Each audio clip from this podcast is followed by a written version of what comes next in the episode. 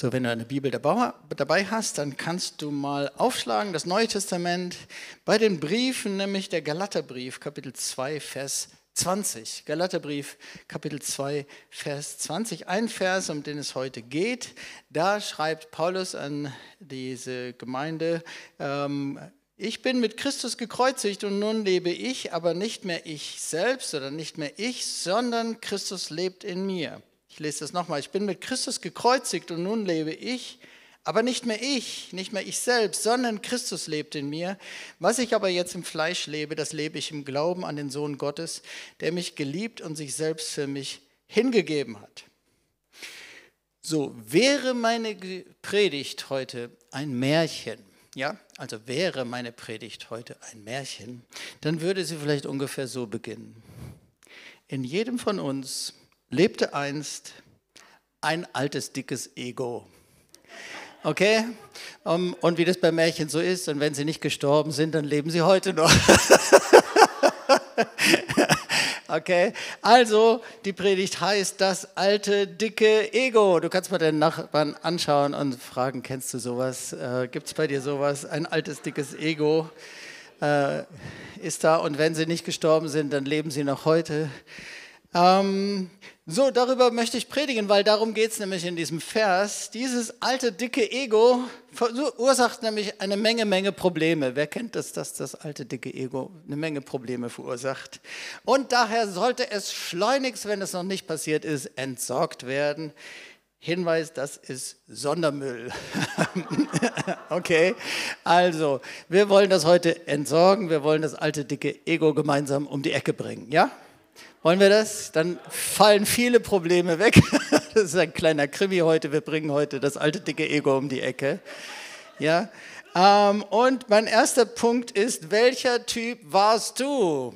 Welcher Typ warst du? Es gibt viele verschiedene Typen von altem, dickem Ego. Und ich zähle mal ein paar auf. Das sind aber nur beispielhaft, diese, ja, weil es gibt viel, viel mehr. Es gibt also sehr unterschiedliche Varianten des alten, dicken Ego. Ich zähle mal einige Beispiele auf. Das selbstgerechte religiöse Ego, damit haben wir es nämlich zu tun, nämlich in diesem Zusammenhang spricht Paulus davon und sagt diesen Vers. Er sagt nämlich direkt davor, mein altes religiöses Ego musste sterben, damit jetzt Jesus in mir lebt. Das selbstgerechte religiöse Ego, das von sich selbst völlig überzeugt ist, das sich über andere erhebt, das denkt, dass es gut ist, weil es Gesetze erfüllt und das deswegen ständig andere belehrt, aber auch ständig auf andere herabschaut und andere verachtet. Das ist eine Form von dickem, fettem, alten Ego, das selbstgerechte religiöse Ego. Das Erfolgsmenschen-Ego, das sich selbst als Siegertyp sieht, oder, so sagt man neudeutsch modern, oder sich so inszeniert. Das Erfolgsmenschen-Ego, das Siegertyp, das sich selbst sein Können, sich selbst seine Erfolge feiert. Kennst du Menschen, die sich selbst feiern? Ja. Und deswegen aber auch andere Menschen verachtet oder auf sie herabschaut, Menschen, die in ihren Augen erfolglos oder schwach sind, es nicht so weit gebracht haben, nicht so gut sind, nicht so fit sind, nicht was auch immer, je nachdem, um welchen Bereich es geht. Nächstes Beispiel. Das selbstverliebte, eitle Ego, das sich gerne selbst im Spiegel betrachtet oder sich gerne reden hört oder sich gerne irgendetwas Bestimmtes tun sieht und das gerne in dieser Selbstgefälligkeit, Aufmerksamkeit auf sich zieht. Das vernünftige Ego, das nächste, das vernünftige Ego, das immer ganz schlau ist und ganz vernünftig ist, das es intellektuell voll drauf hat und anderen die Welt erklären muss. Das vernünftige Ego. Das selbstmitleidige Ego. Ich packe es extra ein bisschen spitz an, das selbstmitleidige Ego, das irgendwie immer das Opfer ist. Und sie packe ich das folgendem, aus folgendem Grund etwas spitz an, weil es eine unglaubliche Zunahme an Selbstmitleid gibt. An Selbstmitleid und Opfermentalität. Ich glaube, dass ganz vieles an, an äh, im Hintergrund der ganzen Konflikte, die gerade laufen, auch gesellschaftlich laufen, eigentlich eine enorme Zunahme an Selbstmitleid und Opfermentalität ist. Menschen empfinden sich heute ganz schnell als verletzt, ganz schnell als irgendwie das Opfer von jemand anders falsch behandelt, von jemand anders äh, diskriminiert, von jemand anders diffamiert, von jemand anders und so weiter. Und ich bin das Opfer. Und irgendwie sind heute unglaublich viele Menschen das Opfer von anderen. Äh, und das nimmt sehr, sehr zu. Und das heißt, das Denken, diese ganze Atmosphäre nimmt unglaublich zu. Und bitte, bitte pass auf, wenn das bei dir früher eine offene Tür war, äh, dann pass auf, weil sonst bläst diese Atmosphäre kräftig, kräftig da rein, wenn diese Tür noch offen ist. Das selbstmitleidige Ego solltest du ganz schnell um die Ecke bringen, sonst bringt es dich um die Ecke. Ja, ähm, mm, und, und irgendwie sich selbst immer wieder als das Opfer zu empfinden. Natürlich ist etwas ganz anderes, wo man wirklich das Opfer ist. Verstehe mich bitte richtig. Ja? Weitere Beispiele, das besserwisserische Ego. Hast du sowas schon mal kennengelernt? Ja, besserwisserisches Ego. Wer mag sowas? ich glaube, wir sind uns alle einig, ja. Diese Egos, die sind alle eklig, oder? Hm? Also ich zeige übrigens nicht nur mit dem Finger auf andere. Hier kommen eine ganze Menge Egos drin vor, wo ich genauso einen Haken dran machen würde und sagen, ja, ähm, kenne ich auch von mir selber, ja. Also das besserwisserische Ego, das ist immer besser weiß als andere und andere ständig belehren muss und korrigieren muss und was weiß ich alles. Das Einzelkämpfer-Ego. Kennt das auch jemand? Hm? Ihr Männer? Jetzt haben sich vor allem Frauen gemeldet. Die Frauen kennen das bei ihren Männern, oder wie ist das? Eieiei. Das Einzelkämpfer-Ego, das gerne alles alleine macht, sehr ungern im Team arbeitet, keine fremde Hilfe braucht und sich in jeder Weise am liebsten selbst versorgt. Einzelkämpfer-Ego. Das Alleinunterhalter-Ego, das sich selbst durch viel Reden in den Mittelpunkt stellt. Das tiefsinnige Ego, das war ich zum Beispiel auch, ja. Das tiefsinnige Ego, das immer sehr weise und tiefsinnig wirkt, damit andere unverunsichert und mit kindlich fröhlicher Atmosphäre nicht viel anfangen kann. Also so war ich. Äh, du darfst übrigens gerne bei all diesen Egos, also wie gesagt, einige treffen auf mich zu. Welche auf mich zutreffen, darfst du gerne meine Frau fragen, ja? Oder zutrafen. Okay, das ist sowieso immer die beste Quelle, ja? Frag einfach den anderen, frag den anderen aus der WG oder den Ehepartner. Ähm, also das tiefsinnige Ego. Dann das Klassenclown-Ego, das immer Scherzen machen muss und sich durch das Lachen der anderen Aufmerksamkeit und Beachtung holt. Gab es in deiner Klasse einen Klassenclown? Ja, wer kennt sowas? Ja. Ähm, und manchmal ist es, dass Leute eine Rolle richtig anziehen und auch nicht mehr da rauskommen und es zu einem Ego wird, zu einer Identität, immer der sein zu müssen, der die Scherze macht und dadurch die Aufmerksamkeit kriegt. Das Rebello-Ego, das ich keiner Regel und Verbindlichkeit einordnen kann. Ja, das Rebello-Ego. Dass es einfach immer ein Problem gibt, wenn es eine Regel gibt, e-, egal wie einfach sie ist, aber alleine schon, dass es eine Regel gibt und irgendeine Art von Verbindlichkeit, das geht einfach nicht bei einem Rebello-Ego in der gesteigerten Form. Das Macher-Ego, das ständig etwas Großes reißen will, irgendwas ständig machen will, ja, und überhaupt keine Ruhe hat und dadurch auch unglaublich viel Stress verbreitet. Das streitende, diskutierende Ego, das irgendwie immer etwas findet, über das man streiten kann oder über das man diskutieren kann, das immer, immer irgendetwas findet, über das man sich ärgern kann und deswegen irgendwie auch immer Streit ist. Okay, jetzt mal die ganz andere Seite, das brave, nette Ego. Das brave, nette Ego gibt es auch das sich durch brav und nett sein Aufmerksamkeit und Anerkennung holt. Das Gutmenschen-Ego, das Gutes tut, weil es sich selbst dabei feiert und sich so einfach gut findet. Das Action-Ego, das ständig Action haben muss, irgendwie ständig irgendeinen besonderen Kick, Sport, Reisen, irgendwas Besonderes, aber es muss auch immer was Besonderes sein, vor allem das, was die anderen nicht machen oder was auch immer irgendwie so das I do it my way Ego.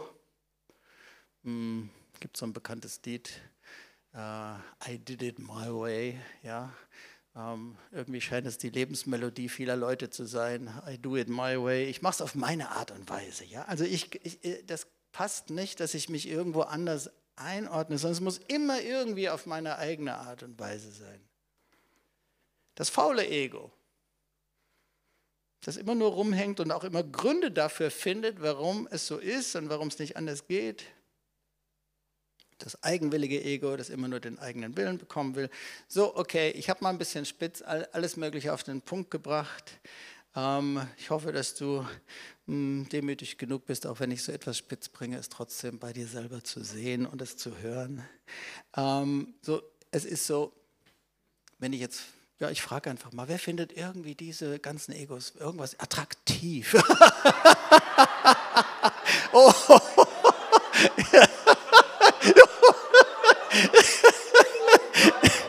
Es war gar nicht von mir so gemeint. Ich wollte die Frage so stellen, aber ihr habt sie falsch verstanden.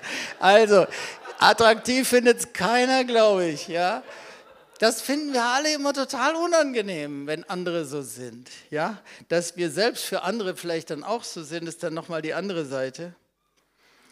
So, also es geht um diesen Vers, ich lese ihn gleich nochmal. Paulus hatte selbst ein sehr ausgeprägtes, sehr krasses, selbst, selbstgerecht religiöses Ego. Er erfüllte das Gesetz, wirklich. Und darin war er ganz streng und er gehörte zur strengsten Gruppe im Judentum damals, den Pharisäern und er fühlte sich dadurch gut. Und ich glaube, dass das auch Hand in Hand geht mit so einem richtig religiösen Geist, selbstgerecht religiösen Geist. Er verfolgte und er ermordete Christen.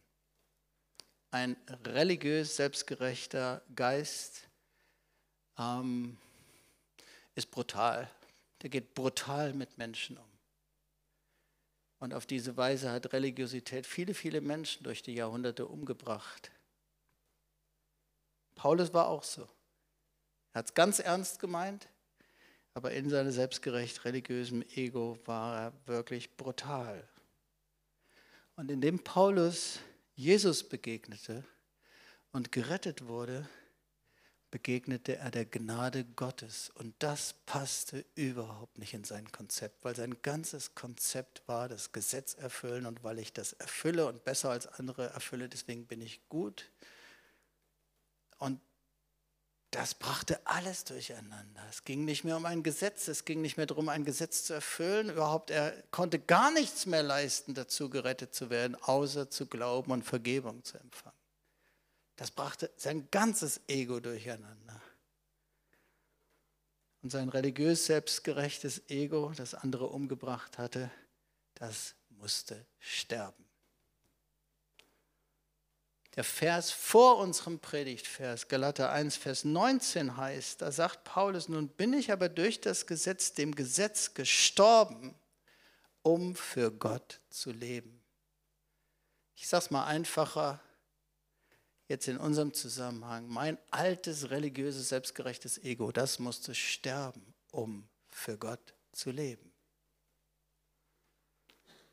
Warum?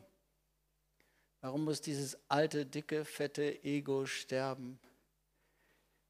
Mein zweiter Predigtpunkt heißt drei Probleme. So dieses alte, dicke Ego, das verursacht drei Probleme mindestens. So jedes dieser dicken alten Egos bringt eben diese drei Probleme. Erstens, es produziert eine Menge Beziehungsprobleme, weil kein Mensch findet das gut und attraktiv und nett, von irgendeinem dieser Egos behandelt zu werden. Das finden wir alle ätzend. Zweitens, es steht dem Herrn im Weg und zwar so richtig. Weil da sitzt auf dem Thron unseres Herzens, unseres Lebens, sitzt noch dick und fett unser eigenes Ich. Und drittens, es macht aus deinem Licht eine Funzel. Ich werde dazu noch was sagen. Nicht nur, dass das Licht von Jesus wenig scheint, sondern es wird ein falsches Licht daraus. So, wir mögen es nicht und der Herr mag es nicht, wenn Menschen voll von sich selbst sind. Je voller ein Mensch von sich selbst ist, umso unangenehmer ist er. Das ist immer so. Und je mehr ein Mensch schon irgendwie gereinigt wurde davon, frei wurde davon, Jesus sitzt auf dem Thron, je mehr Jesus im Leben eines Menschen, umso angenehmer wird ein Mensch. Umso herrlicher die Gemeinschaft. Je weniger Jesus, je mehr ich, umso unangenehmer. Oder gar kein Jesus, nur noch ich, dann ganz unangenehm. Aber je mehr leer von dir selbst, gestorben und Jesus lebt in dir, umso herrlicher. Wir mögen es nicht, keiner von uns mag es offensichtlich. Der Herr mag es auch nicht, wenn Menschen voll von sich selbst sind, wenn sie im Mittelpunkt ihres Lebens stehen, völlig mit sich selbst beschäftigt sind, auf die eine oder andere Art und Weise. Und da gibt es noch viel mehr als das, was ich aufgezählt habe. Aber sind alles, alle unterm Strich haben alle dasselbe gemeinsam. Es ist alles, alles Arten, mit sich selbst beschäftigt zu sein und von sich selbst voll zu sein. Wir mögen es nicht, wenn, und der Herr mag es nicht, wenn wir mit uns selbst beschäftigt sind indem wir uns selbst lieben oder sogar indem wir uns selbst hassen. Es gibt auch sowas wie Hassliebe, dass Menschen auch irgendwie im Negativen völlig mit sich selbst beschäftigt sind. Und eigentlich ist wie auch genauso eine Form, sich selbst zu lieben oder sich selbst unheimlich wichtig zu nehmen und sich selbst unheimlich in den Mittelpunkt zu stellen, indem man mit seinen ganzen Problemen oder seiner Minderwertigkeit oder Selbstverachtung beschäftigt ist. Man stellt genauso sich selbst völlig ins Zentrum und ist genauso voll von sich selbst. Es ist nicht anders. Aus Begegnungen mit solchen Menschen, die völlig voll sind von sich selbst, geht man immer irgendwie leer weg. Kennst du das? Es gibt Begegnungen, da begegnest du Menschen und du bist irgendwie hinterher völlig erfrischt, bereichert, gesegnet, beschenkt. Und es gibt Begegnungen, da gehst du weg und das, du gehst völlig leer weg, als wäre nichts gewesen. Oder vielleicht wurde sogar noch was abgesaugt von dir. Menschen, die völlig voll sind von sich selbst, aus, da geht man aus solchen Begegnungen irgendwie leer weg, weil man kommt irgendwie in ihrem Leben nicht vor. Da war irgendwie kein Platz für dich. Man war zwar eine Weile zusammen, hat zusammen gegessen, geredet oder irgendwas, aber da war gar kein Platz für dich. Man erlebt keine Wertschätzung. Wir freuen uns über die Babytöne. Jetzt gibt es noch mehr Babytöne bald. Herrlich. Ja. Ähm, so man erlebt in solchen Begegnungen keine Wertschätzung, man wird nicht bereichert, man wird höchstens, geht höchstens leer weg oder man fühlt sich am Ende sogar benutzt. Wir können auf so unterschiedliche Art und Weise völlig voll sein von uns selbst, sodass andere Menschen keinen Platz haben und auch Gott keinen Platz hat. Man merkt das sehr deutlich und auch der Herr merkt das sehr deutlich, wenn man nicht wirklich Platz im Leben eines Menschen hat. Die Folge sind viele, viele, aber es sind Beziehungsprobleme, Streit, Missverständnisse, Enttäuschung. Für Menschen, die voll sind von sich selbst, wird es schwierig, Langzeitbeziehungen zu haben. Eine andere Folge ist aber auch, es wird schwierig, dem Herrn zu begegnen. Es ist schwierig, dem Herrn zu begegnen für Menschen, die voll sind von sich. Warum? Der Herr will Raum haben in uns. Der hat auch keine Lust auf eine Begegnung, wo er überhaupt nicht vorkommt und wo äh, da einfach nur jemand ist, der völlig voll ist von sich, von, auch von seinen eigenen Problemen und von allem völlig voll ist. Und Gott hat gar keinen Platz irgendwie. So wie wir keine Freude an so einer Begegnung haben, hat der Herr auch keine Freude an, seiner, an so einer Begegnung. Wer völlig voll von sich selbst ist, vielleicht auch voll von den eigenen Problemen oder von den eigenen Freuden oder was auch immer, der hat irgendwie auch für den Herrn keinen Platz. Wir können so voll sein von eigener Kraft, so voll sein von eigenen Ideen und Plänen, so voll sein von eigener Selbstgerechtigkeit. Wir können voll sein von eigenem Selbstverliebtsein. Wir können voll sein von eigenen Problemen und Sorgen. Wir können voll sein von eigenem Selbstmitleid. Wir können voll sein von eigenen Gedanken. Dass einfach kein Platz für eine echte Begegnung ist, weder mit Menschen noch mit Gott. Und dann kommt die dritte Konsequenz, wenn wir so voll von uns selbst sind, dann sagt zwar das Wort Gottes über uns, ihr seid das Licht der Welt, aber aus unserem Leben scheint nicht das Licht der Welt, sondern nur eine Funzel, und zwar eine Funzel nicht von Gott, sondern eine Funzel unseres eigenen Lebens. Wir scheinen ein bisschen als Funzel. Aber weil Gott keinen Platz in uns hat, leuchtet nicht das Licht der Welt aus uns. Das Licht der Welt kann nur aus leeren Gefäßen hell leuchten. Das Licht der Welt kann nur aus leeren Gefäßen hell leuchten. Und darüber redet der Herr in unserem Jahresvers. Ich sage es nochmal, das Licht der Welt kann nur aus leeren Gefäßen hell leuchten. Aus Gefäßen, in denen Gott wirklich viel Platz hat. Dann ist es Gott, der leuchtet und nicht deine eigene Funzel, mit der du dich selbst feierst oder verherrlichst oder wie auch immer. Dritter Punkt, die Lösung. Die Lösung ist einfach. Das alte dicke Ego muss ans Kreuz. Wir bringen es gemeinsam um die Ecke heute. Vor Jahren hatten wir einen wunderbaren Mann Gottes, ich glaube zweimal bei uns, Bob Weiner aus den USA, herrlichen Dienst. Und er hat uns immer wieder eins gelehrt, was muss mit unserem alten Ich passieren? Es muss ans Kreuz. Genau, komm, wir machen das mal mit gemeinsam. Was muss mit deinem alten Ich passieren? Nochmal, das ist so schön. Was muss mit deinem alten Ich passieren? Kreuz. Jawohl, ans Kreuz. Da muss es hin. Das ist gar nicht so schwierig und trotzdem manchmal so schwierig. Ähm, so Paulus der eben wirklich in einer krassen Weise durch ein Sterben gehen musste. Und da, ich weiß gar nicht, ob wir irgendwie ermessen können, was in ihm alles zusammengebrochen ist an Weltanschauung, an aber auch eigener Identität, an, an das ganze Ego, das ist richtig, richtig gestorben. Der schreibt das an einer anderen Stelle, beschreibt er das richtig. Im Philipperbrief, den hatten wir vorhin schon bei der Opferpredigt, äh, Philipper 3, Vers 4 bis 10. Wenn ein anderer meint, er könne auf Fleisch vertrauen, ich viel mehr, jetzt beschreibt er über sein eigenes Leben, wie sein Leben war. Beschnitten am achten Tag aus dem Geschlecht Israel vom Stamm Benjamin, ein Hebräer von Hebräern im Hinblick auf das Gesetz, ein Pharisäer im Hinblick auf den Eifer, ein Verfolger der Gemeinde im Hinblick auf die Gerechtigkeit im Gesetz, untadelig gewesen. Also wenn jemand selbstgerecht sein konnte, war es Paulus. Er hat alles gegeben, um das ganze Gesetz zu halten. Aber was mir Gewinn war, das habe ich um, Christ, um des Christus willen für Schaden geachtet. Ja wahrlich, ich achte alles für Schaden gegenüber der alles übertreffenden Erkenntnis Christi Jesu, meines Herrn, um dessen Willen ich alles eingebüßt habe. Ich habe das alles verloren. Diese ganze Vergangenheit, dieses ganze Ego, aber diese ganze Identität, diese ganze Bestätigung, die ich dadurch gekriegt habe, ich habe das alles verloren. Das musste alles, alles, alles gründlich, richtig, 100% sterben, damit ich Jesus habe. Und ich achte es für Dreck, damit ich Christus gewinne.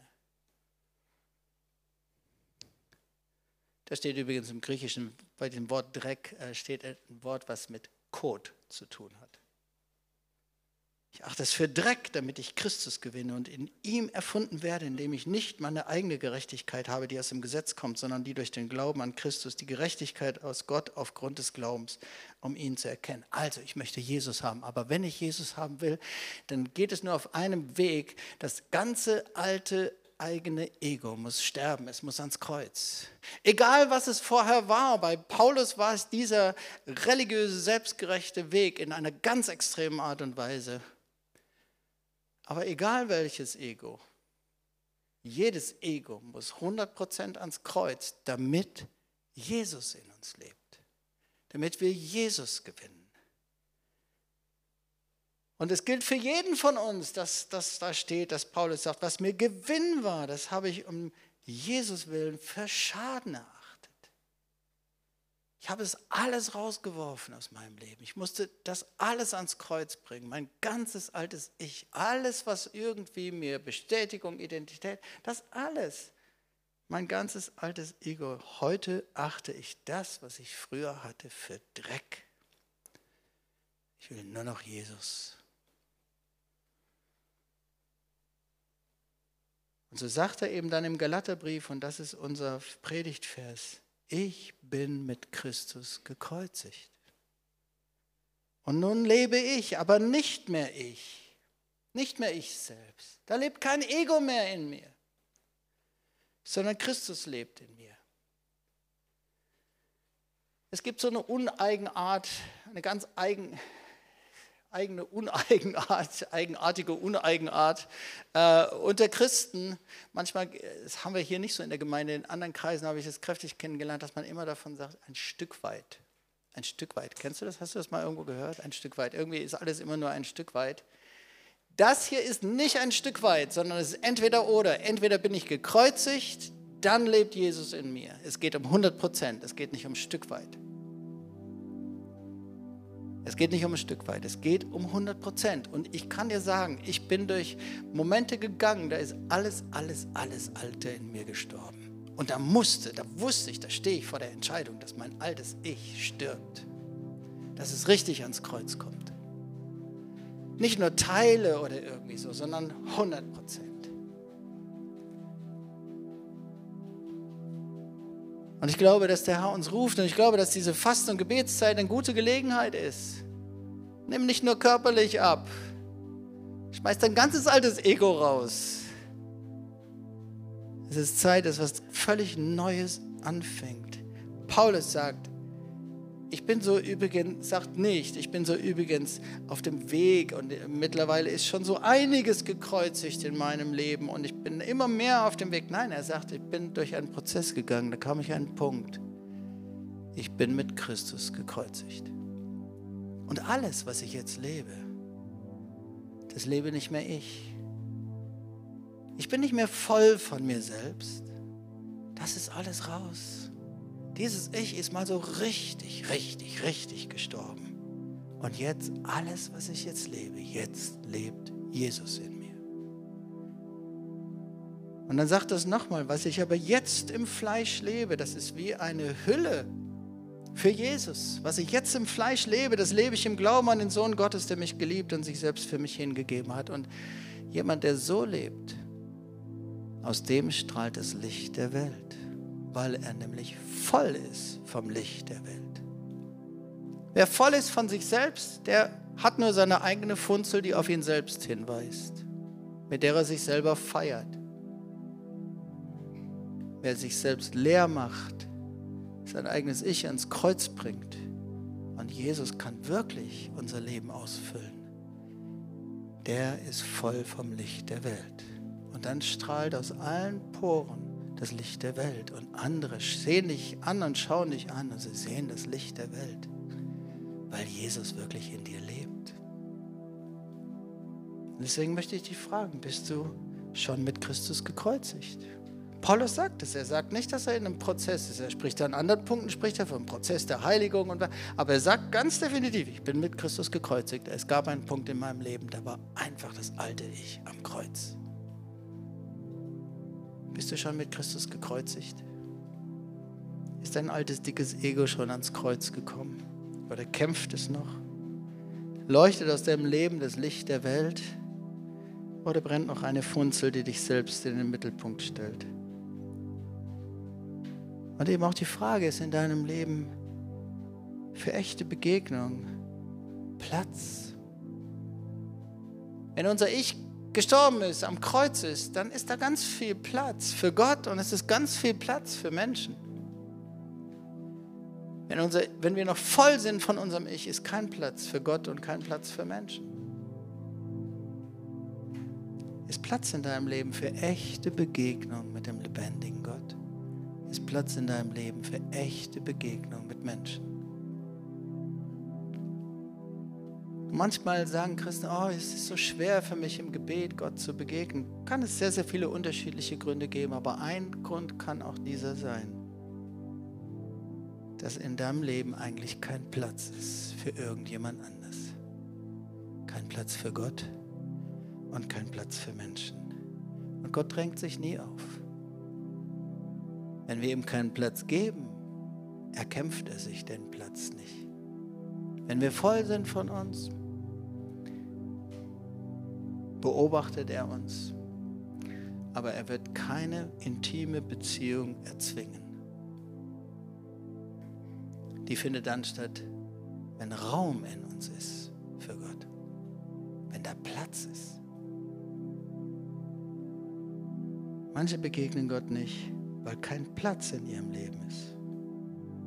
Räume den Platz deines Herzens frei von dir selbst und du wirst ganz neu dem lebendigen Gott begegnen. Das ist auch gemeint, wenn es in 1. Petrus 5, Vers 5 heißt, Gott widersteht den Hochmütigen, den Stolzen, aber den Demütigen gibt er Gnade. Die Demütigen sind die, die leer von sich sind.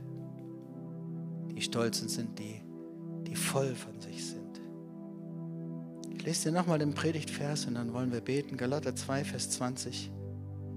Ich bin mit Christus gekreuzigt und nun lebe ich, aber nicht mehr ich. Nicht mehr ich selbst, sondern Christus lebt in mir. Ich lese es nochmal. Ich bin mit Christus gekreuzigt und nun lebe ich, aber nicht mehr ich. Nicht mehr ich selbst, sondern Christus lebt in mir.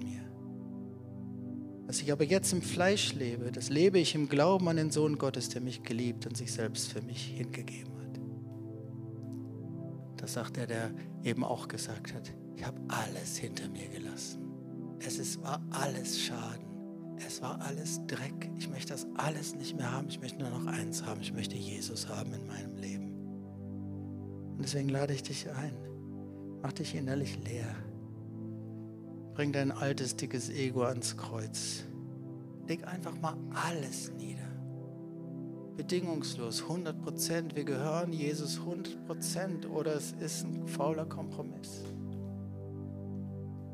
Bring dein ganzes altes Ego ins Kreuz. Und dann lade die Gegenwart Gottes ganz neu in dein Leben ein. Die Gegenwart Gottes wird ganz leicht in dein Leben. In ein leeres Gefäß kommt die Gegenwart Gottes ganz, ganz leicht. Dann ist es nicht mehr schwer, Gott zu begegnen. Wir müssen nur leer sein und demütig kommen. Ich lade dich ein, dass wir zusammen aufstehen. Ich möchte den Vers nochmal vorlesen, Galater 2, Vers 20. Ich bin mit Christus gekreuzigt und nun lebe ich, aber nicht mehr ich, nicht mehr ich selbst, sondern Christus lebt in mir. Ich lese nochmal, ich bin mit Christus gekreuzigt und nun lebe ich, aber nicht mehr ich, nicht mehr ich selbst, sondern Christus lebt in mir.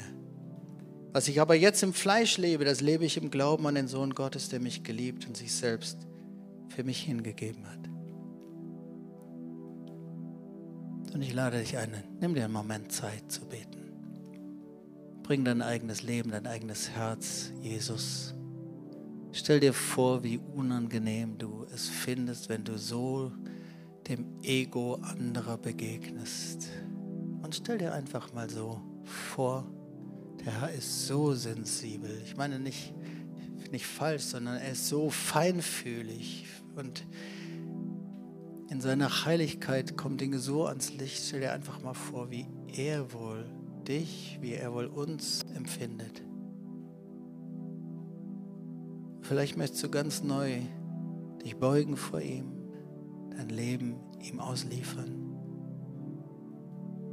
Vielleicht lädst du das Licht Gottes ganz neu in dich selbst ein, dass du siehst, wo du noch auf dem Thron sitzt und wo du selbst voll bist von dir, wo da ein altes, dickes Ego noch ist und wo auch der Herr in seiner Liebe dir immer wieder begegnet ist, aber eigentlich sich danach sehnt, so viel mehr in dein Leben zu kommen. Und dass er irgendwie den ganzen Platz kriegt. Wer sich sehnt danach, dir ganz neu intim zu begegnen, aber sich sehnt dabei nicht diesem alten Ego zu begegnen. Komm, bring es ans Kreuz. Ich glaube, dass der Heilige Geist dir selbst zeigen möchte, was dein eigenes Ego ist. Vielleicht irgendwas von dem, was ich genannt habe, vielleicht irgendwas ganz anderes. Jeder von uns hat aber ein altes, eigenes, dickes Ego. Und es ist deine Chance heute, du kannst es ans Kreuz bringen. Jesus ist so liebevoll und um ehrlich zu sein, ist es das Beste. Nicht nur, was anderen passieren kann und Gott passieren kann, ist das Beste, was dir selbst passieren kann. Wenn unser Ego am Kreuz stirbt, genießen wir die Früchte davon als, als Erste selbst.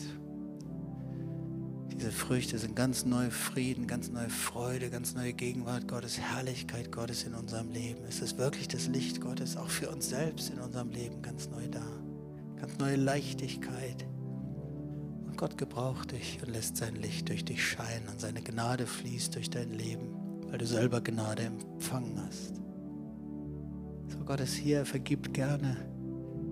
Aber bring dein Ego ans Kreuz. Nimm den Moment Zeit. Wir wollen einen Moment Zeit haben, einfach während hier die Anbetungsband einfach ein bisschen spielt.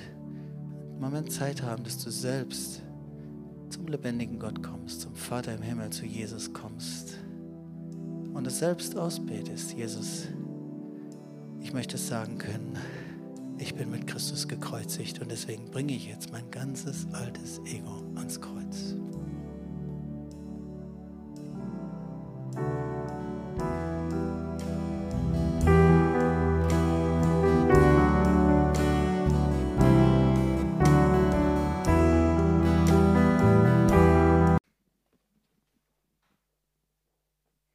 So, du kannst den Bibeltext aufschlagen, wenn du eine Bibel dabei hast. Der Bibeltext steht in 1. Petrus 5, Vers 5, ganz bekannter Vers. Denn Gott widersteht den Hochmütigen, den Demütigen, aber gibt der Gnade. Denn Gott widersteht den Hochmütigen, den Demütigen, aber gibt der Gnade. So, ich äh, warne dich, du ähm, wirst, ähm, brauchst dich nicht wundern, wenn du immer wieder mal eine Predigt hier über diesen Vers hörst und auch über dieses Thema von Hochmut, Stolz oder Demut, weil es so ein wichtiger Schlüssel für unser Leben ist. Ähm, und hm, was einfach ein paar kurze einleitende Sitz erstmal zu diesem Vers. Äh, was bedeutet es, wenn Gott uns widersteht oder was bedeutet es, wenn er Gnade gibt. So, wenn Gott uns Gnade gibt, Gnade, ähm, ich, wenn ich das richtig weiß, ich habe das mal gehört, dass das deutsche Wort Gnade eigentlich von Genahen kommt, dass es also was mit Nähe zu tun hat. Und ähm, wenn Gott Gnade gibt, das ist auf jeden Fall biblisch so, dann kommt er mit seiner Gegenwart. Ja, das ist das allererste. Wenn er Gnade gibt, dann kommt er mit seiner Gegenwart. Wenn er widersteht, dann kommt er nicht. Wenn Gott Gnade gibt, dann gibt er uns Rückenwind. So, jetzt gerade windet es ja immer wieder mal in den letzten Tagen und so ist typisch für diese Jahreszeit. Ähm, so, wenn es windet, geht es ja noch, wenn es richtig stürmisch wird. Ich weiß nicht, ob du schon mal versucht hast, mit dem Fahrrad gegen einen richtig stürmischen Wind zu fahren oder ob du schon mal mit dem Fahrrad mit kräftigem Rückenwind gefahren bist. Wer ist schon mal mit kräftigem Rückenwind gefahren? Wer ist schon mal richtig gegen richtigen äh, Wind dagegen gefahren, musste dagegen fahren? Äh, vor vielen, vielen Jahren war ich mal auf einer Nordseeinsel am Jahresanfang und da war ähm, ich keine Ahnung, wie die Windstärke war. Es war ein starker Wind mit einer Windstärke. Okay. Auf jeden Fall, wir sind Fahrrad gefahren und der Wind, der war so ein Rückenwind. Wir sind auf einem Deich gefahren. Wir konnten minutenlang fahren, ohne zu treten. Also ich glaube, ich habe es noch in Erinnerung, wir konnten 10 oder 15 Minuten fahren, ohne ein einziges Mal zu treten. Der Wind war so stark, wir mussten uns ganz schief gegen den Wind lehnen und dann hat der Wind uns einfach nach vorne geschoben. Wir mussten überhaupt nicht treten. Und das Gegenteil ist natürlich, wenn der Wind dir entgegen ist. Ja? Und den Demütigen gibt der Herr Gnade, das heißt, er gibt dir Rückenwind, geistlich, aber bis hinein in ganz praktische Dinge und umgekehrt, wenn ähm, Gott uns widersteht, den Hochmütigen widersteht, dann ist das Gegenwind. Das kann Wind sein, das kann ein Gegensturm sein, dass du überhaupt nicht mehr von der Stelle kommst. Rückenwind oder dass er Gnade gibt, bedeutet oft auch bis hinein in ganz praktische Dinge, dass Gott Türen öffnet. Wenn Gott Gnade gibt, öffnet er Türen. Wenn Gott uns widersteht, dann ist oft das Gegenteil der Fall. Er verschließt Türen und wir, es ist wie, gegen, dass wir gegen eine Wand laufen. Und irgendwie gibt dieser Vers uns tatsächlich nur diese zwei Möglichkeiten und nichts dazwischen.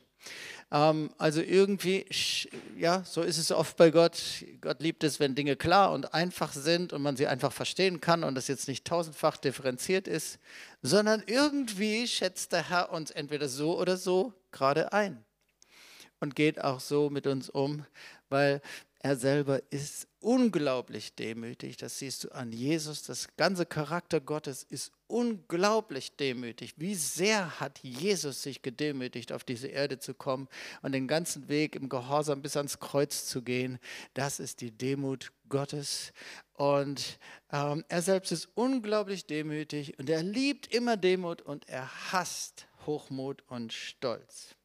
So, so viel einfach mal ein bisschen zu diesem Vers. Wir werden aber nicht einfach bei diesem Vers bleiben. Wir werden ein bisschen zu dem ganzen Thema studieren.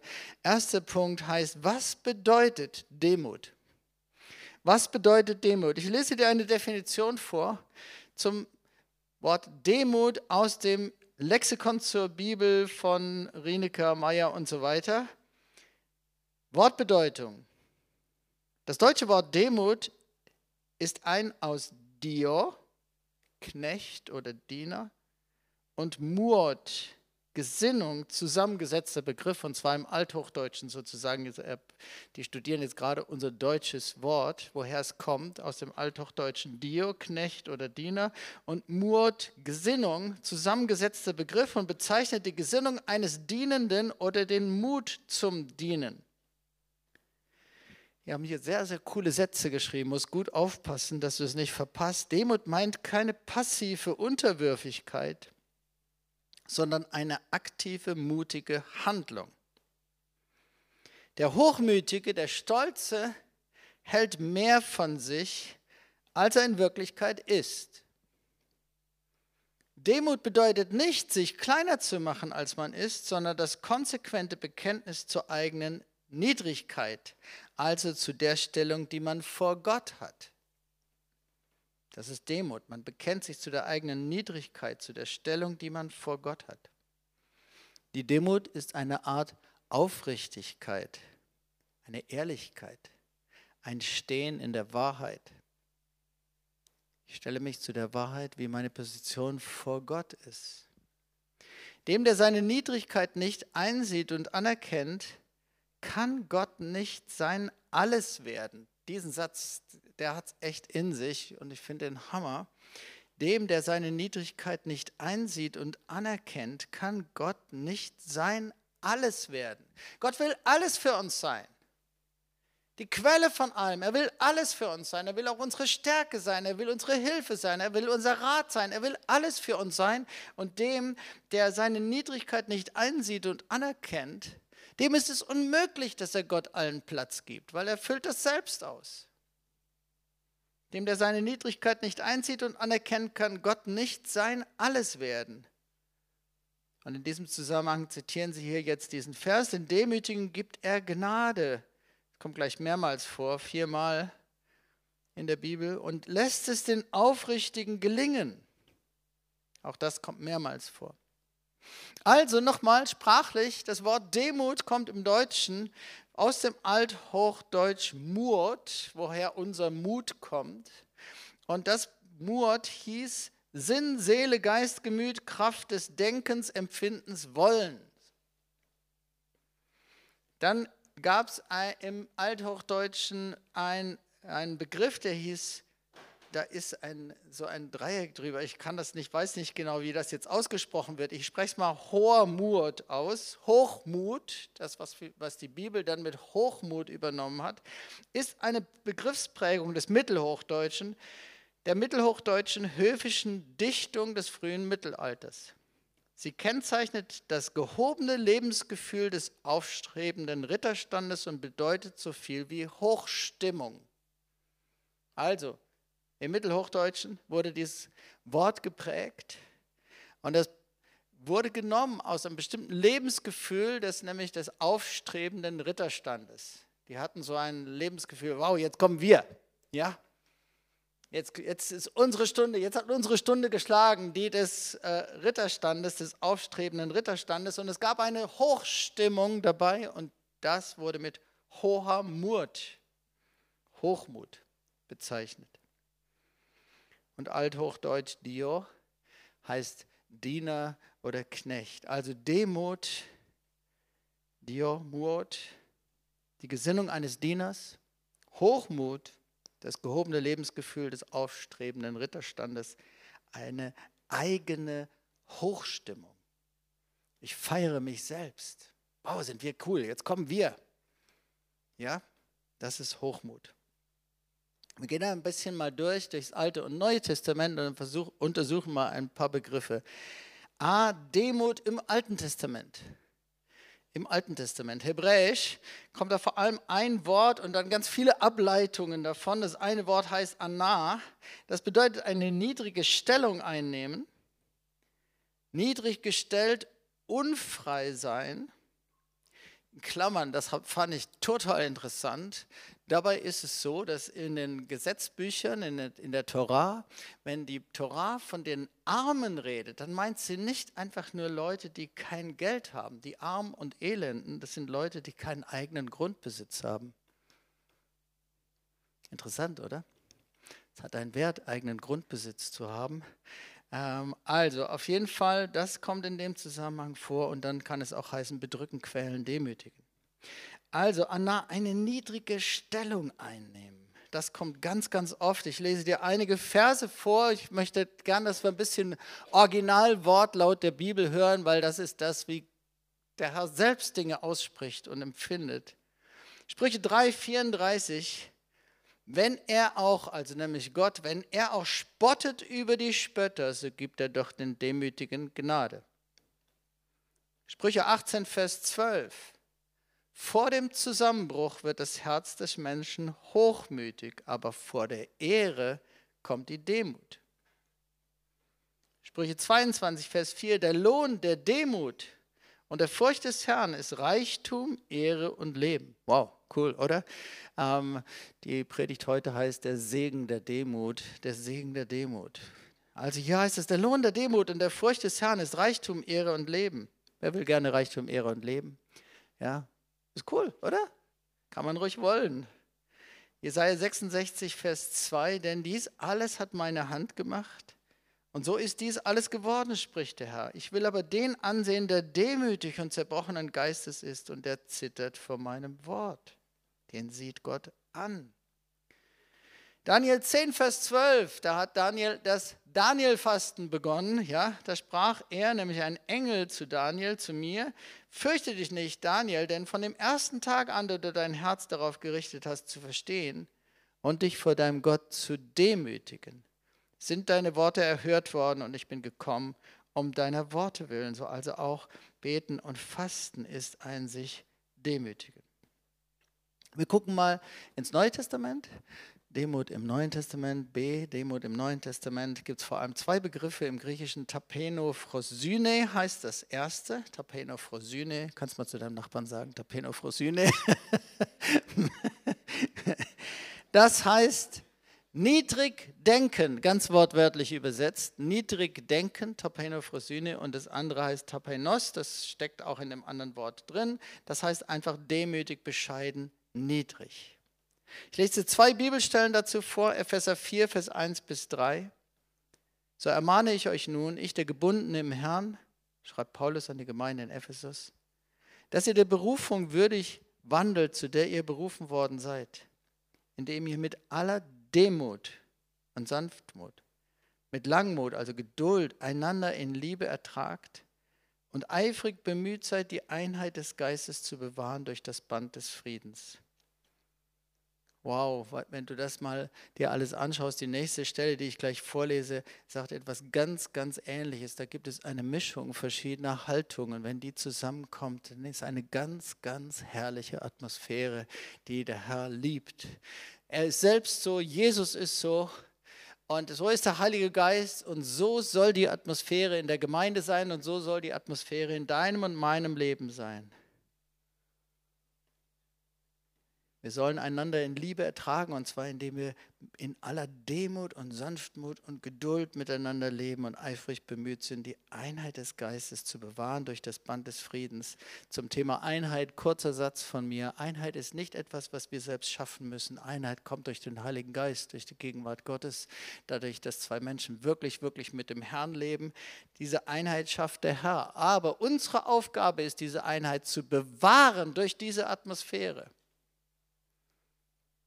sie zu schützen, nicht zuzulassen, dass Einheit zerbricht. Unsere Aufgabe ist das Band des Friedens, nämlich durch Demut, Sanftmut, Geduld, Liebe. Das ist das Band des Friedens. Und dass du das Band des Friedens nicht mit anderen zerschneidest, wie es so viel um uns herum gerade passiert, wegen allem Möglichen. Kolosser 3, Vers 12 und 13, ganz, ganz ähnliche Verse. So zieht nun an als Gottes Auserwählte, also das sind Gottes Kleider, die du anziehen sollst. Da stehen davor eine, einige andere alte Kleider, die du ausziehen sollst. Und jetzt kommt die neue Kleiderordnung.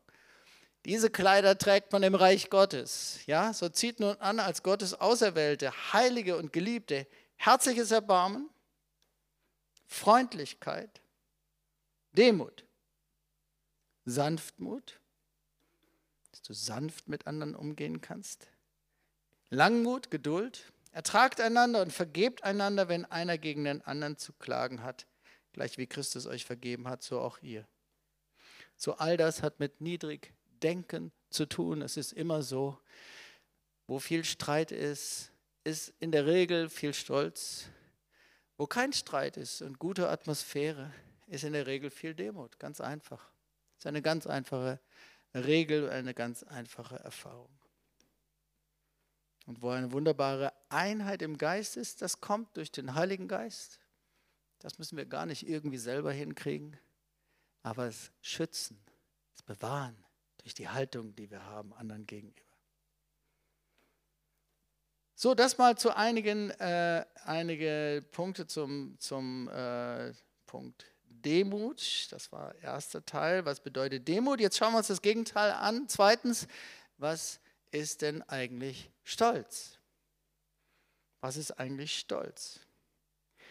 Definition von Hochmut, jetzt aus einem anderen Bibellexikon, Calver Bibellexikon auch hammerstark, Hochmut, hochmütig. Unter Hochmut verstehen wir die selbstgefällige Überschätzung des eigenen Werts, während das verwandte Wort Hoffart mehr die Äußerung dieser Gesinnung durch prunkhaftes und anspruchsvolles Auftreten bezeichnet. Also Hochmut ist das eigene Denken über mich selbst, dass ich mich völlig selbst überschätze in meinem Wert, in was auch immer allem. Und Hoffart, was die Bibel mit Hoffart bezeichnet, ist, dass ich das nach außen zeige durch einen entsprechenden Lebensstil. Diese Selbstüberschätzung prägt sich nach zwei Hauptrichtungen hin aus. Gott gegenüber erscheint sie als frevelhafte Vermessenheit, trotziges Pochen auf die eigene Kraft. Hier wird Jesaja 10, Vers 12 zitiert. Ich habe es durch meine Händekraft ausgerichtet und durch meine Weisheit, denn ich bin klug. Das sagt der Hochmut. Ja? Ähm, hm, der Hochmut hat seine Quelle im Abfall von Gott und wird selbst wiederum zur Wurzel von allerlei Sünden. Und dann steht er, er macht der Hochmut, er macht unempfänglich für Gottes Gnade, die nur dem Demütigen zuteil wird. Hm, ich lese jetzt mal nicht weiter, aber jedenfalls Hammer Beschreibungen schon mal von Hochmut. Und wir schauen uns auch da jetzt wieder die hebräischen Begriffe im Alten und die griechischen im Neuen an und Verse dazu. A, Hochmut im Alten Testament, hebräisch sind es zwei Begriffe vor allem, Geä, Geä, kannst du mal zu deinem Nachbarn sagen, Geä. Das Wort bedeutet hoch, erhaben, stolz, hochmütig, übermütig und abgeleitete Worte davon heißen dann auch Herrlichkeit, Pracht, Stolz, Arroganz, also so eine eigene Herrlichkeit und Pracht und, äh, und so weiter. Das zweite Wort heißt Gewach, Gewach. Das bedeutet hoch erhaben sein, stark, mutig sein oder werden. Also es kann im positiven Sinn gemeint sein, aber im negativen dann auch ganz hochmütig und stolz sein, anmaßend, arrogant und so weiter. Ich lese hier ein paar Verse dazu. Amos 6, Vers 8. Gott der Herr hat bei sich selbst geschworen, und das ist der Ausspruch des Herrn, des Gottes der Herrscher. Ich verabscheue den Hochmut Jakobs und hasse seine Paläste. Darum gebe ich die Stadt preis, samt allem, was darin ist. So, das dürfen wir also nicht unterschätzen, wie sehr der Herr Hochmut hasst. Und hier ist davon die Rede, dass äh, in dieser Situation dass es mindestens einer der wesentlichen Gründe ist oder der Grund für Gericht, das kommt. Der Herr sagt, ich verabscheue den Hochmut Jakobs und hasse seine Paläste wegen diesem Hochmut. Darum gebe ich die Stadt preis samt allem, was darin ist. Also ich meine, es ist ja sicherlich bei uns selbst auch so, ähm, das ist auch so eine typische Frage. Ja, wer, wer mag Stolz? Wer mag es gerne von anderen arrogant und stolz behandelt zu werden? Nein, keiner. Ja, da sind wir ganz, ganz, ganz ähnlich wie der Herr und empfinden ganz ähnlich. Und er verabscheut das richtig, steht hier. Er hasst das. Es gibt andere Verse da. Ein Vers heißt, er kennt den Stolzen von ferne. Ja, also wenn jemand hochmütig und stolz ist, dann ist Gott fern und von ferne guckt er zu. Psalm 31, Vers 24. Liebt den Herrn alle seine Frommen, der Herr bewahrt die Treuen und er vergilt reichlich dem, der hochmütig handelt. Psalm 94, Vers 2. Erhebe dich, du Richter der Erde, gib den Hochmütigen ihren Lohn. Wird da gebetet, ja? Und Jeremia 13, Vers 15 bis 17. Hört und gebt Acht, seid nicht überheblich, denn der Herr redet. Und weil das ist so eine ganz typische Sache bei Hochmut dass Menschen nicht zuhören. Weder anderen Menschen, aber auch Gott nicht zuhören und nicht auf das hören und nicht auf das achten wollen, was der Herr sagt. Hört und gebt Acht, seid nicht überheblich, denn der Herr redet. Gebt dem Herrn, eurem Gott, die Ehre, bevor es, er es finster werden lässt und bevor eure Füße sich an düsteren Bergen stoßen. Ihr werdet auf Licht hoffen, aber er wird es zu Todesschatten machen und in dichte Dunkelheit verwandeln. Was gemeint ist, er wird das machen, wenn ihr nicht hört. Wenn ihr aber nicht hören wollt, so wird meine Seele im Verborgenen weinen wegen eures Hochmuts. Mein Auge wird unaufhörlich weinen und in Tränen zerfließen, weil die Herde des Herrn gefangen weggeführt wird. So auch hier wieder ist der Hochmut offensichtlich ein ganz wichtiger Grund für das Gericht Gottes. Wenn ihr aber nicht hören wollt, so wird meine Seele im Verborgenen weinen wegen eures Hochmuts. Mein Auge wird unaufhörlich weinen und in Tränen zerfließen, weil die Herde des Herrn gefangen weggeführt wird. Wir schauen uns noch im Neuen Testament an. Im Griechischen sind es auch zwei ganz ähnliche Worte. Ähm, Hyperepanos heißt das eine, Hyperepanos, ähm, das heißt eigentlich überscheinend. Andere überstrahlen. So jemand kommt irgendwie in den Raum und der strahlt so von sich selbst, also nicht jetzt positiv strahlen. Ja, ich habe äh, unser Jahresvers, also der Vers vor unserem Jahresvers beginnt mit Steh auf und leuchte und ich habe gesagt, steh auf und strahle. Das ist das Strahlen des Herrn, wenn der Herr aus dir rausstrahlt. Aber es gibt auch so ein eigenes Strahlen, dass Leute so, wow, und du denkst, boah, ist der cool und alle verstummen, wenn da jemand äh, in ihrer Nähe so ist. Das ist Hyperephanos, nämlich überstrahlen, andere überstrahlen, überscheinend. Und dann übersetzt eben als hochmütig, stolz, überheblich. Das steht zum Beispiel in Lukas 1, Vers 51. Er tut Mächtiges mit seinem Arm. Er zerstreut, die hochmütig sind in der Gesinnung ihres Herzens. Jakobus 4, Vers 5 und 6. Ich lese dir jetzt so die beiden Stellen im Neuen Testament, wo dieser Vers kommt, um den es heute geht. Oder meint ihr, Jakobus 4, Vers 5 bis 6, oder meint ihr die Schriftrede umsonst? Ein eifersüchtiges Verlangen hat der Geist, der in uns wohnt, umso reicher ist die Gnade, die er gibt. Darum spricht er, Gott widersteht den Hochmütigen, den Demütigen aber gibt er Gnade. Und ich lese dir nochmal 1. Petrus 5, Vers 5, auch in dem Zusammenhang, in dem er steht. Ebenso ihr Jüngeren ordnet euch den Ältesten unter. Ihr alle sollt euch gegenseitig unterordnen und mit Demut bekleiden. Denn Gott widersteht den Hochmütigen, den Demütigen, aber gibt er Gnade. Das andere Wort, was auch in der Richtung geht, Hypselophroneo, das ist Hochdenken von sich selbst, Hochdenken, überheblich, hochmütig sein und so weiter. Okay, wir haben uns einiges angeschaut und jetzt wollen wir uns ein bisschen das Wesen anschauen von Hochmut und dann den Segen der Demut. Ähm, also Hochmut, Stolz ist das Wesen Satans. Die Bibel beschreibt, dass er gefallen ist, dass er ein hochrangiger Engel war, äh, der für die Anbetung Gottes zuständig war. Und dann hat er sich in seinem Herzen erhoben und wollte sein wie Gott.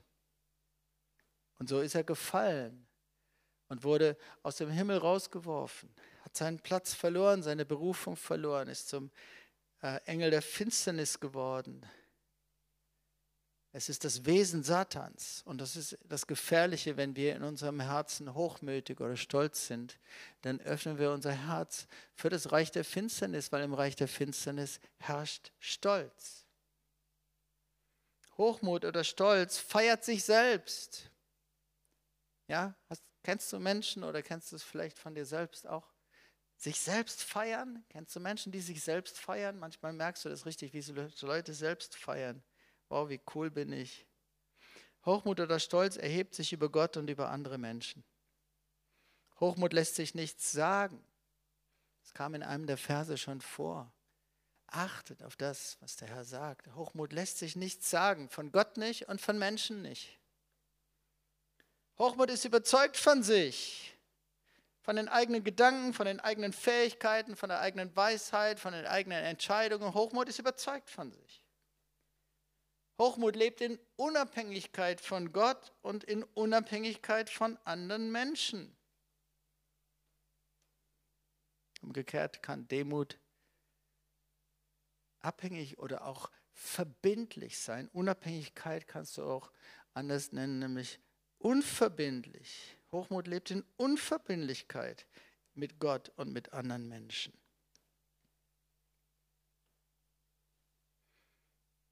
Ich glaube, dass der Herr Verbindlichkeit liebt. Und es gibt eine Tendenz, dass manche Leute sich nicht gerne festlegen und Verabredungen bis zum letzten Moment offen halten wollen, um dann im letzten Moment noch zu entscheiden, was jetzt das Schönste oder Beste für sie wäre. Das ist Unverbindlichkeit. Ich glaube, dass das nicht gut ist. Dass man eigentlich auch nur mit sich selbst beschäftigt und nicht mit dem anderen dem es dienen würde, dass man sich festlegt. Hochmut oder Stolz kann sich schwer ein- oder unterordnen. Ja? Klar. Hochmut oder Stolz hat Probleme mit Teamwork und Familiensalbung. Was der Herr liebt. Er liebt Familiensalbung. Er liebt Teamwork. Er macht alles im Teamwork. Vater, Sohn und Heiliger Geist sind schon ein Team. Und dann nimmt er uns noch alle in sein Team auf und macht alles im Teamwork und liebt es, mit Menschen zusammenarbeiten. Aber Hochmut hat Probleme mit Teamwork und Familiensalbung, will lieber alles alleine machen. Hochmut möchte im Mittelpunkt stehen. Hochmut möchte bestimmen. Hochmut möchte Dinge nach eigenen Gedanken machen. Hochmut schaut auf andere in Geringschätzung herab. Hochmut ist sich selbst genug und denkt, dass er die anderen nicht braucht. Und in dieser Weise macht Hochmut auch einsam. Es gibt viel Fluch von Hochmut. Das ist nicht, nicht das Thema heute, mein Fokus ist auf der Demut, aber es ist einfach so. Es gibt viele bittere Konsequenzen von Hochmut, viele Probleme, die wir uns einhandeln. Eins ist, dass hochmütige Menschen sich immer irgendwie abkapseln von anderen. Drittens, jetzt kommen wir zu der positiven Seite, was eigentlich das Thema ist, der Segen der Demut. Der Segen der Demut, was für ein herrlicher Segen vom Herrn liegt auf Demut. Wie gesagt, er selber ist volle Kanne so, ja, durch und durch demütig und er liebt Demut und deswegen segnet er den Demütig und er segnet überall, wo er Demut sieht. Da kommt er mit seiner Gegenwart, da gibt es seinen Rückenwind, da öffnet er Türen, da hilft er, da schiebt er, da hast du den Herrn wirklich voll auf deiner Seite. Ich würde mal sagen, es ist alles ziemlich im grünen Bereich äh, oder vieles, vieles in unserem Leben ziemlich im grünen Bereich, wenn der Herr sagt, wow, ich sehe da jemand, der demütig ist. Und es ist ziemlich vieles im roten Bereich, wenn der Herr sagt, oh, ich sehe da jemand, der hochmütig ist. Demut, wie gesagt, ist die Gesinnung eines Dieners. Das heißt, die Gesinnung von jemand, der nicht mit sich selbst beschäftigt ist. Hochmut ist in der Regel mit sich selbst beschäftigt. Wie man sich selbst findet oder mit den eigenen Gedanken, mit den eigenen Wegen, mit irgendwie mit sich selbst beschäftigt. Demut ist die Gesinnung eines Dieners. Jemand, der nicht mit sich selbst beschäftigt ist. Jemand, dem es bei dem, was er sagt, bei dem, was er macht, um Gott geht und um die anderen Menschen geht. Das ist die Gesinnung eines Dieners. Und so jemand bekommt einen vielfachen Segen vom Herrn. Wir schauen uns einige Dinge an. Gnade von Gott. Ich habe schon einiges dazu gesagt. Ich lese hier nochmal den Vers 1. Petrus 5, Vers 5. Denn Gott widersteht den Hochmütigen, den Demütigen aber gibt er Gnade. Wie gesagt, der Demütige bekommt einen vielfachen Segen vom Herrn. Gegenwart Gottes, Jesaja 57, Vers 15. Denn so spricht der Hohe und der Erhabene, der ewig wohnt und dessen Namen der Heilige ist. In der Höhe und im Heiligtum wohne ich und ich wohne bei dem, der zerschlagenen und gedemütigten Geistes ist. So Gott wohnt bei uns, wenn wir demütig sind. Achso, damit ich den Geist der Gedemütigten belebe und das Herz der Zerschlagenen erquicke. Da ging der Vers noch weiter. Ähm, so, der Herr wohnt bei uns, er kommt mit seiner Gegenwart. Das ist auch gar nicht schwer, wenn wir demütig sind, dass die Gegenwart Gottes kommt, weil er liebt es, bei demütigen Menschen zu wohnen. Gebetserhörung, ich habe es schon gesagt, ist ein Segen von Demut. Daniel hat sich gedemütigt, Gott zu suchen, und er hat sofort damit das Herz Gottes berührt. Ich hatte schon gelesen, Sprüche 22, Vers 4. Der Lohn der Demut und der Furcht des Herrn ist Reichtum, Ehre und Leben. Wow, das ist Wort Gottes. Ja, ähm, was für ein herrlicher Vers. Du kannst, äh, manche beschäftigen sich damit, wie man solche Dinge irgendwie, mh, hm, wie auch immer in Existenz bringen kann, mit eigener Power und eigener Weisheit. Und der Herr sagt, hey, äh, beste Basis für ein Leben in Reichtum, Ehre und Leben, das ist Demut und Furcht des Herrn. Und dann, ich lese dir nochmal Epheser 4, Vers 1 bis 3 und du kannst ja selber mal überlegen. Ähm, ich glaube, dass der Segen der Demut und wenn du diese Haltungen, wenn das eine Atmosphäre deines Lebens ist, dann ist ein ganz simpler und einfacher Segen daraus, sind herrliche Beziehungen unter Menschen. Weil wenn wir so miteinander leben, wenn so unsere Herzen sind, wenn wir so miteinander umgehen, das liebt jeder, dann gehen Herzen auf, du hast wunderbare Freundschaften, wunderbare Atmosphäre in der Gemeinde. Epheser 4, 1 bis 3, so ermahne ich euch nun, ich der Gebundene im Herrn, dass ihr der Berufung würdig wandelt, zu der ihr berufen worden seid. Herr, und das müssen wir hören, dass wenn wir dieser Berufung würdig wandeln sollen, das hat nicht nur was damit zu tun, wie ich alleine zu Hause lebe, sondern es hat auch was damit zu tun, wie ich mit den anderen umgehe. Das kommt nämlich als erstes hier. Dass wir der Berufung würdig wandeln, zu der wir berufen worden sind, indem ihr mit aller Demut und Sanftmut, mit Langmut einander in Liebe ertragt und eifrig bemüht seid, die Einheit des Geistes zu bewahren durch das Band des Friedens. Wow, wer so lebt, ähm, das sind herrliche Beziehungen, die daraus hervorkommen. Herrliche Atmosphäre seines Lebens. Da freut sich der Herr, aber es freut sich auch jeder andere und liebt es, mit dir Gemeinschaft zu haben, mit dir Beziehung zu haben, mit dir zusammen dem Herrn zu dienen, wenn das in unseren Herzen ist. Wow, dann haben wir auch herrliche Beziehungen miteinander. Wir schauen uns ein paar Punkte über Demut an und dann wollen wir auch bald beten. So Demut ist das Wesen Gottes. So ist Gott selbst. Ich sage es auch immer wieder, ich glaube, es ist auch ein Grund, warum Gott unsichtbar ist. Zumindest jetzt noch. Er ist unsichtbar, weil er uns nie zwingen will zu etwas. Er will unsere freiwillige Liebe, er will unseren freiwilligen Gehorsam. Wenn wir ihn alle sehen würden, würden alle Menschen nichts anderes tun als das, was Gott sagt. Aber er will, dass aus unserem Herzen das rauskommen kann, was wirklich in unseren Herzen ist. Und dass wir, wenn wir ihm gehorsam sind, wenn wir ihn lieben, dass das freiwillig passiert. Das ist der eine Part davon, warum Gott unsichtbar ist. Der andere ist seine Demut.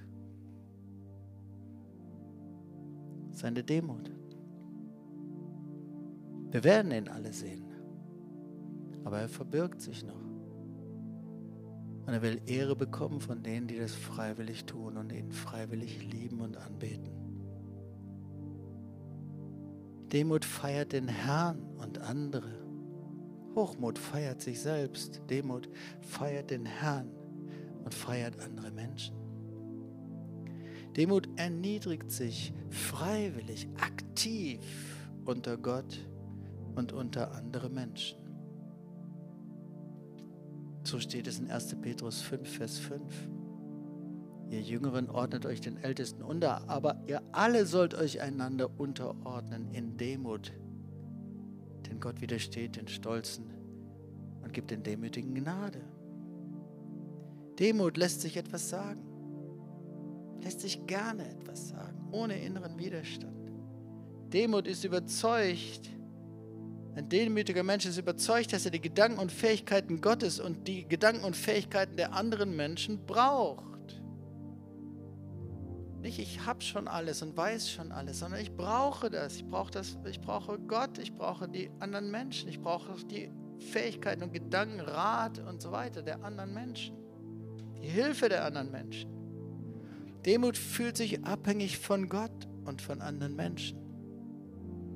Es gibt eine gute Abhängigkeit, auch von anderen Menschen. Ich meine jetzt nicht falsch, es gibt es auch falsch, aber es gibt auch eine gute Abhängigkeit, dass ich weiß, ich brauche die anderen, weil der hat es so gemacht, dass wir uns gegenseitig helfen, uns gegenseitig Ermutigung sind, uns gegenseitig brauchen. Demut kann sich leicht einordnen und leicht unterordnen. Kann verbindlich sein, bis hin sich verbindlich verabreden verbindliche Absprachen treffen, verbindlich miteinander leben, gemeinsame Regeln von Zusammenleben einhalten. Demut hat keine Probleme mit Teamwork und Familiensalbung. Demut muss nicht im Mittelpunkt stehen. Demut möchte nicht bestimmen. Demut muss Dinge nicht nach eigenen Gedanken machen. Demut schaut zu anderen mit Wertschätzung hinauf. Demut ist sich selbst nicht genug. Und Demut denkt, ein demütiger Mensch denkt, dass er die anderen braucht. So das Wort Gottes spricht davon, dass Demut oder Stolz in unserem Herzen nicht irgendwie Schicksal ist. Von unserer Natur aus haben wir alle erstmal ohne Gott gelebt, uns alle von Gott losgerissen, nämlich genau in, die, in Stolz. Ja, stolze Menschen reißen sich von Gott los, das haben wir alle gemacht. Stolz ist äh, ein Teil der Ursünde sozusagen. Ich brauche Gott nicht. So, wir waren alle stolz, aber wir haben uns in der Weise gedemütigt, dass wir irgendwann an den Punkt kamen zu sagen, ich brauche Jesus und will nicht mehr ohne den lebendigen Gott leben. Ich bekehre mich, gebe mein Leben Jesus, jetzt folge ich ihm, jetzt ist er Herr über mein Leben. Das ist der erste große Schritt von sich demütigen. Ich brauche Gott. Und ich erkenne ihn als Herrn über mein Leben an. Das ist sich demütigen. Er ist Herr. Aber es ist unsere Entscheidung, ob wir ihn anerkennen als Herr über unser Leben. So, die Bibel sagt, Stolz oder Demut ist kein Schicksal. Ist, ist nicht einfach, ich bin halt so. Nein. Wir können Entscheidungen fällen. Wir können damit was machen.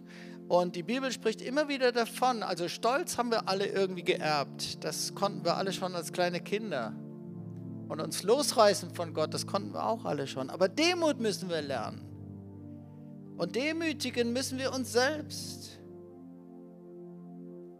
Es ist aktive, eine aktive Handlung, ein aktiver Lebensstil, sich selbst zu demütigen. Das heißt, Demut zu lernen, den Stolz zu beugen. Das ist auch etwas, was nicht unbedingt, da, da kann es Momente geben, wo du Gott besonders begegnest, es zerbricht etwas in deinem Leben. Ansonsten ist es aber auch ein Lebensstil, der aus vielen Schritten besteht, sich zu demütigen und Demut richtig einzutrainieren und Stolz richtig auch zu zerbrechen im eigenen Leben. Wodurch kann ich mich denn demütigen? Durch Dienen. Demut ist die Gesinnung eines Dieners und das heißt, wo auch immer ich die Gelegenheit habe, Gott zu dienen oder anderen Menschen zu dienen, dann nehme ich diese Chance zu dienen. mit der ganzen Perspektive. Es geht nicht um mich, auch nicht als Gutmensch jetzt was Gutes zu tun, damit ich mich gut fühle. Nein, es geht nicht darum, dass ich mit mir selber beschäftigt bin. Es geht darum, dass ich wirklich diene. Dass ich sehe, was jemand anders braucht, dass ich sehe, was der Herr will und dass ich einfach diene. Das ist sich selbst demütigen, weil das ist Demut. Die Gesinnung eines Dieners, der nicht mit sich, sondern mit anderen beschäftigt ist. Deswegen feiert er sich nicht, deswegen ist er nicht beschäftigt, sich selbst toll zu finden und seine eigenen Gedanken die besten zu finden und was. Er dient einfach. So natürlich demütige ich mich, indem ich Gott gehorsam bin. Klar, Gehorsam ist eine Art der Demut. Ich erkenne Gott damit als Gott an, als Herrn über mein Leben. Ich demütige mich durch Beten und auch durch Fasten demütige ich mich, weil beten heißt ja, ich suche Gott, weil ich ihn brauche. Beten ist das Gegenteil von sich losreißen in Unabhängigkeit von Gott. Wer sich nur mit Mühe immer dazu aufraffen muss, oh ja, ah stimmt, ich habe es eigentlich vergessen, aber ich wollte ja noch beten.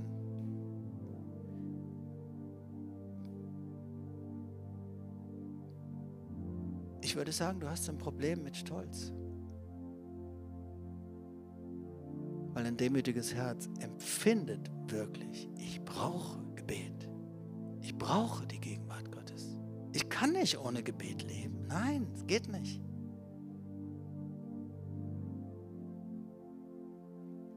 Demütige mich selbst, indem ich Rat und Vorbild anderer annehme und das auch richtig trainiere, dass ich das kann, dass ich das liebe, wenn mir andere Rat und, Vor und Vorbild geben, auch wenn andere mir Korrektur geben. Weil natürlich hat ein Stolzer Probleme damit, Korrektur anzunehmen. Dass ihm jemand anders irgendwie sagt, hey, das hast du irgendwie, möchte ich das sagen, das hast du irgendwie nicht gut gemacht oder was, was du da gemacht hast, das war irgendwie nicht gut. Ich demütige mich selbst dadurch, dass ich im Team mit anderen zusammenarbeiten kann und dabei eine gute Atmosphäre ist, eine kreative Atmosphäre, wo mal meine Vorschläge und mal die Vorschläge der anderen die besten sind. Das ist Demut. Ich demütige mich, indem ich das trainiere. Ich demütige mich, indem ich rede, statt zu schweigen. Der Stolze macht nämlich alles mit sich selber aus und braucht niemand anders dazu. Er schweigt daher auch über lauter wichtige Dinge, die eigentlich in seinem Herzen sind. Redet selbst mit dem Ehepartner nicht darüber und mit niemand anderem darüber. Meint irgendwie, dass er alles alleine hinkriegt. Schweigen ist Stolz. Okay. Reden ist Demut. Ich demütige mich selbst, indem ich mich einordne in ein Team, in eine Gruppe, in eine Familie, in eine WG, indem ich mich unterordnen kann. Und ich demütige mich auch, wenn der Herr mich testet. 5. Mose 8, Vers 2 und 3 steht, und du sollst an den ganzen Weg gedenken, durch den der Herr dein Gott dich geführt hat, diese 40 Jahre lang in der Wüste, um dich zu demütigen, um dich zu prüfen damit offenbar würde, was in deinem Herzen ist, ob du seine Gebote halten würdest oder nicht. Und er demütigte dich und ließ dich hungern und speiste dich mit dem Manna, das weder du noch deine Väter gekannt hatten, um dich erkennen zu lassen, dass der Mensch nicht vom Brot allein lebt, sondern dass er von all dem lebt, was aus dem Mund des Herrn hervorgeht. Klingt ein bisschen tough, ist aber wichtig für uns, dass wir das erfassen, dass es auch das gibt, dass der Herr uns testet. Und wir müssen dabei die richtigen Gedanken denken. Das Neue Testament redet auch genauso darüber.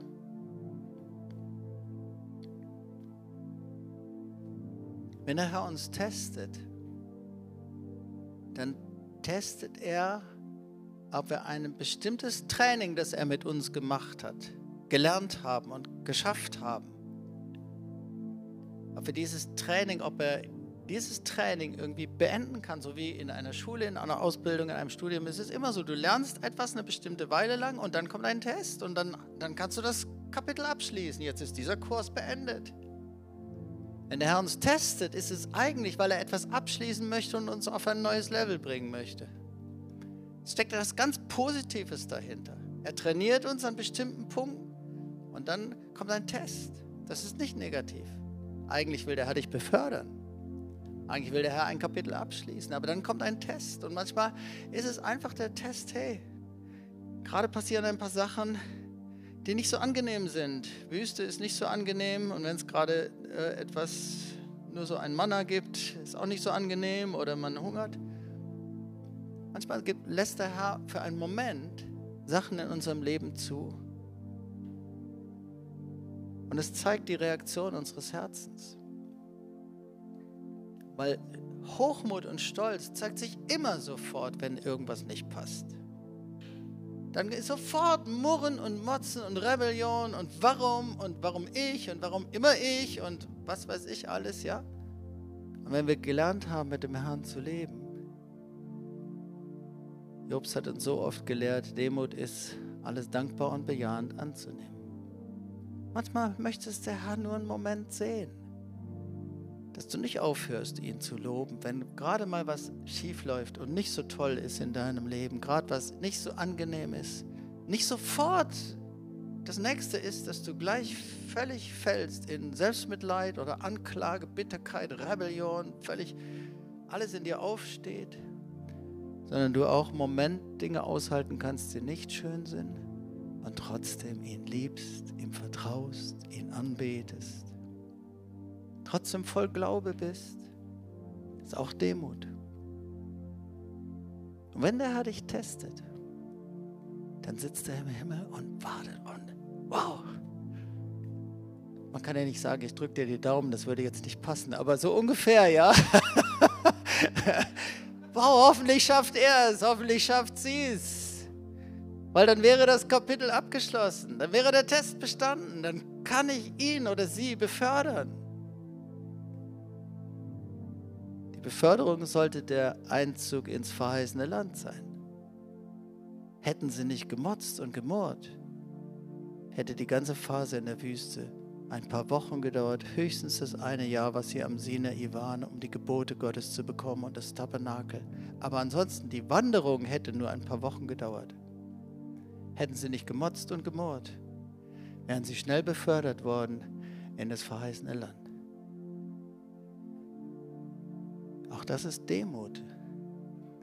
Es auszuhalten und Qualität zu zeigen, die Qualität, die der Herr in dir baut, die Qualität an Glaube, an Vertrauen, an Demut, an Treue, an die zu zeigen, wenn es gerade nicht so angenehm ist.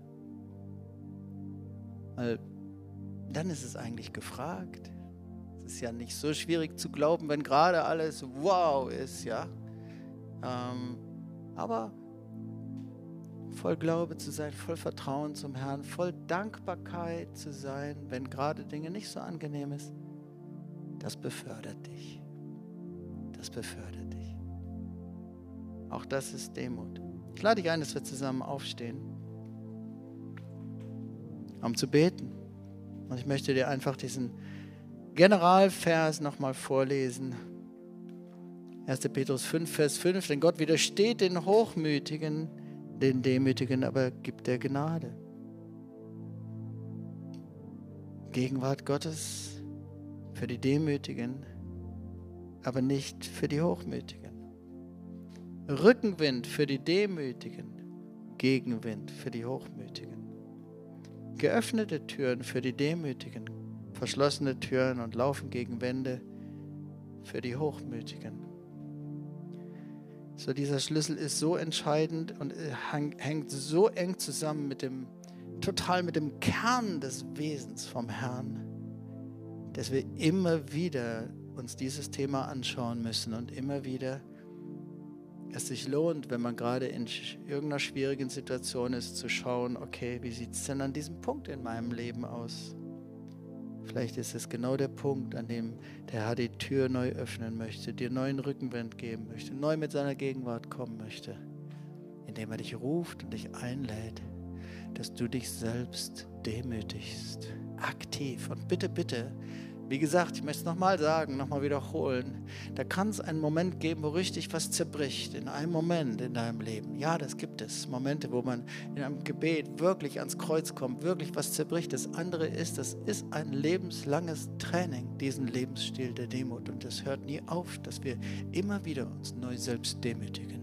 Immer wieder. Und dass wir das leben Ich liebe es, mich selbst zu demütigen. Ja, dass du eine solche Haltung einnimmst. Ich liebe es, mich selbst zu demütigen. Ich liebe es, zu trainieren, zu dienen.